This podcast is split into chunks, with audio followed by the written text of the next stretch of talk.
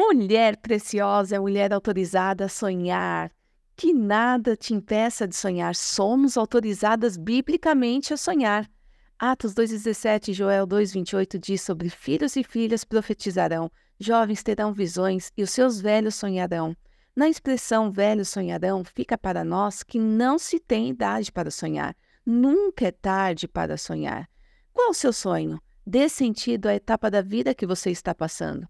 Podemos estar passando fases onde não nos encontramos completamente satisfeitas e podemos contribuir para isso melhorar, sabia?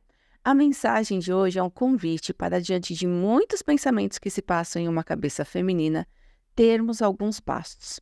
Passo 1. Um, você conseguir estabelecer os seus sonhos, os seus objetivos. Passo 2. Apresentar todos esses sonhos a Deus, crer que Ele tem resposta certa para cada sonho. Passo 3. Identificar possíveis estratégias para seguir. Pense em objetivos tijolos, ou seja, do muitos tijolos formam-se a construção final. De ações pontuais, vou construir diariamente e chegar no fim, por fim, no meu sonho. Como é bom ter um desejo cumprido.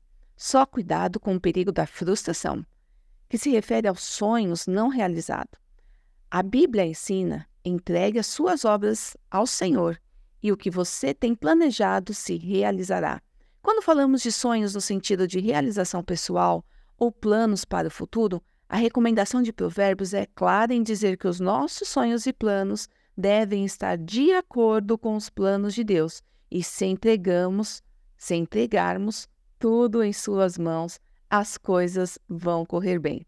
Porque em Tiago 4:3 está claro também que Nada têm porque não pedem, e pedem e não recebem porque pedem mal, para esbanjarem seus prazeres. Finalizo dizendo: sonhem, mulheres de todas as idades, vocês estão autorizadas a sonhar.